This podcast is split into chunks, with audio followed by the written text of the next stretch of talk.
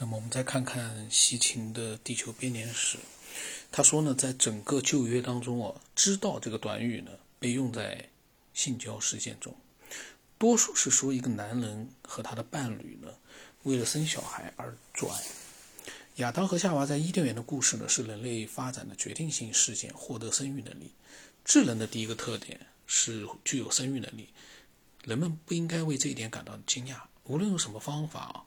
纳菲利姆人将他自己的一些基因物质植入到了他们选中的原始人体内，新物种是杂交出来的，是两个不同物种的混血，像一头骡子，呃，那么就等于是母马和公驴的杂交产物。像他这样的混血品种是不能生育的，但是通过人工受精，甚至是更为高端的生物工程的手段，可以说我们是想生产多少骡子就能生产出多少骡子。这个叫西行那个时候就可以这么厉害了吗？五十年前。他说呢，甚至不需要马和骡子之间有切实的交配，但没有哪头骡子能够和另外一头骡子繁衍后代。所以呢，拉菲利姆人最开始生产的是不是骡子人呢？意思就是说，这个就等于说是变不同的这个物种的混血呢，人类是不是？然后他说，我们的好奇心呢就被一幅图画勾了起来。这幅图画呢是刻在爱兰。南部的山上的，他描绘了一位坐着的神祗，手里举着一个实验室用的长颈瓶，里面有液体流出。一个类似于 NG 的形象，一个大女神坐在他旁边，她的造型看上去更像是同事而非妻子。除了母亲女神宁帝，她不可能再是其他神了。那么他们两位旁边是其他的次神，让人联想到造人故事中的生育女神。在这些造人者面前呢，是一排又一排的人类。他们最突出的特征是，他们看起来就像是同一个模子当中做出来的产品一样。然后他又一次呢，他说我们的注意力又回到了苏美尔文献当中，说恩基和女母亲女神一开始造出不完美人类的那一段，他们都是无性别或者是无性能力的未完成品。这段文献是他说这段文献是不是在讲述第一阶段的杂交人呢？拥有神的形象和外貌的生物，但是性能力不完整，缺乏知识。嗯，在恩基打算生产一个完美模范阿。达就亚当啊，阿达帕就亚当之后呢，苏美尔文献描述了批量生产的技术，在生育女神的一条生产线上植入以基因改造过的卵子，有足够的科技确保一半生男一半生女。这不仅是暗示着杂交人的技术是手工制造的，同时还暗指人类是不能自行繁衍的。在最近才发现，杂交无法繁衍是由于它们的生殖细胞不足。当其余细胞只包含一条遗传染色体的时候，人类和其他的哺乳动物能够繁衍，是因为它们的性细胞就男人的精子、女人的卵子包含着两条遗传染色体。但这种特征在杂交物身上是缺乏的。现在正在努力的进行基因工程方面的研究，好让这些杂交物种拥有正常的性能力。难道这就是被称为蛇的生殖对人类所做的吗？他说，圣经中的蛇明显不是在地上匍匐前进的动物，因为它可以和夏娃交谈，他知道所谓的知识的真相，而他的身份足以让他毫不知误地说上帝是一个骗子。我们联想到，在所有的古代传统中，主神都会打败一个蛇形对手，这无疑是另外一个有着书面根源的故事。圣经当中的故事显露出了许多苏美尔原型，包括其他诸神的在场。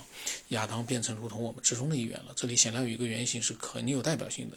就是在圣经中的对抗，就上帝和蛇代表着恩利尔和恩基。如同我们所发现的那样，他们的对抗源于恩利尔被调到地球行使指挥权，虽然恩基才是真正的拓荒人。当恩利尔舒服地待在尼泊尔的太空航行地面指挥中心的时候，恩基却被派到了下层世界去管理矿业。阿努纳奇的兵变是针对恩利尔和他的儿子尼鲁尔塔的，为这些叛军说情的却是恩基，是恩基建议并执行了原始人工人的创造。呃，恩利尔需要使用暴力才能得到这些很好的生物，在人类实践中，NG 一直是人类方面的支持者，恩利尔则是严厉的惩罚者，不希望人类拥有完善性能力的神和有愿意并有愿望并有能力给给予人类知识治国的神，非常适合恩利尔和恩基。那么他说呢，又一次苏美尔文献和圣经当中的记录吻合了。他们所玩的文字游戏又一次给了我们帮助。圣经当中描述蛇的词，意思是蛇，但实际上这个词来源于，呃，破解、找出这样的一个意思。所以呢，这个意思呢，就是蛇的这种意思啊，还可以翻译为它可以破解，它可以发现事物，一个很适合恩基这位大科学家的词。他是纳菲利姆的知识之神。与美索不达米亚的阿达帕他得到了知识却没有得到永生的故事相对应的是亚当的命运。那么，朗顿在《闪族神话》一书中重现了一幅，呃，出土于美索不达米亚的图画，他所描绘的内容强有力的支持了圣经当中的记载：一条缠在树上的蛇指着其上的果子，很明显的。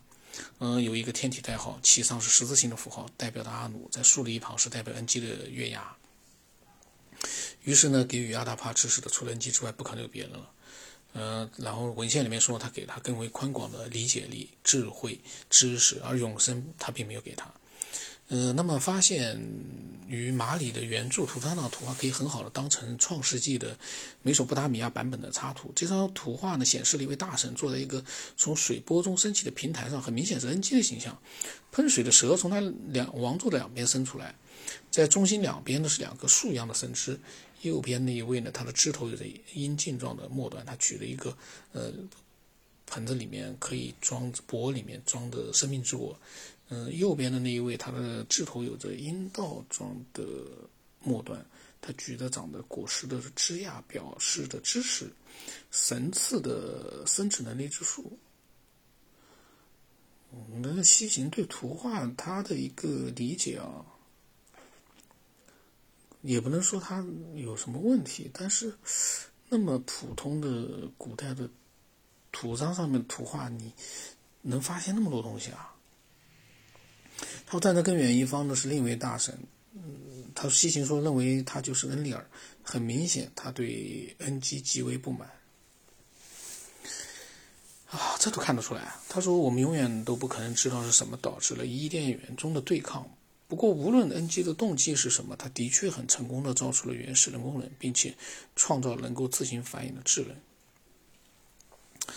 那么，嗯，西芹的现在的问题是这样啊。西秦呢，呃，他把整个的一个人类的人工，就说他说的人工人啊，出来的这个起源呢讲了一遍，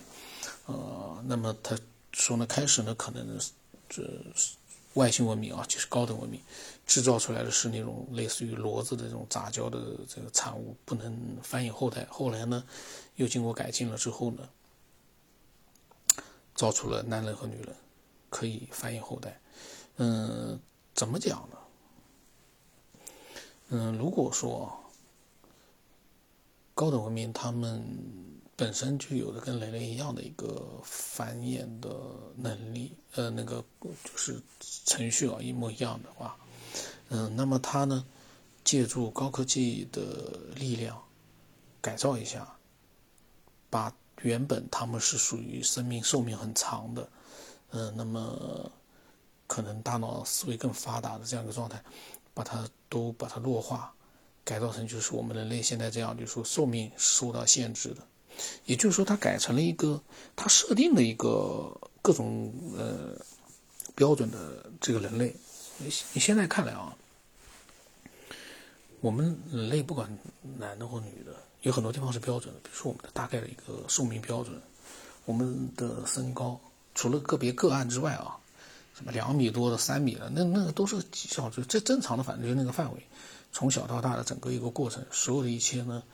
都是经过了精心的设计。那么，是不是有西秦所说的那那些神啊，什么恩基恩利尔之类的？这个呢，我们不知道。但是呢，呃，有没有这样一个可能？它是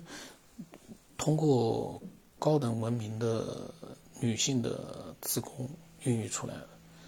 把地球上的原始人、原始人的这个，他其实说的就是，他那边很混乱。那在那个生产线，他说原始人，有猿人，那其实那个猿人也肯定是有公的母的，也有那种就是生育功能的。所以呢，他这个怎么讲呢？就是我个人感觉啊，嗯，理论上来讲，高等文明能做到这一点，这个我相信。但是是不是像这个西行所猜测的？呃，通过圣经啊，或者这样一些古代文献所猜测的那样一个情况，什么恩基恩利尔，那些呢全是猜测。嗯，可是呢，这么简单吗？那么，我要回到那个问题了。嗯，所有的这些外星文明的存在的痕迹在哪里？嗯，然后他们生产了，说是生产了一批男人，一批女人，有了繁衍的功能，孕育出了地球上的人类。不知道该说什么，总感觉吧，我们到时候看看下面，应该一这个就是说这本书应该是快完了，就这个十二天体，嗯，我们到时候把它看完了以后再说，看看看看西芹他最终他的一个自己的结论，也可能这本书说不定都没结论，但是他一定会写他的想法，嗯，我们看看到底会是怎么样。现在不能贸然的去做任何的一个。对他的这样的有些想法，因为他现在很多都是都是在，呃，参考一些文献，然后呢，在讲，他并没有完全把自己的最终的想法说出来，所以我不能贸然的去评判一些什么东西。但有一点可以肯定，西芹的整个的一个研究是非常认真的，呃，只不过呢。他的这个整个的一个前后的一个，呃，所参考的东西呢，这这就是让人我个人感觉啊，唯一让人就是觉得比较难接受的就是，他所参考的全是那种神话故事的话，不知道该说什么，到时候再看看吧。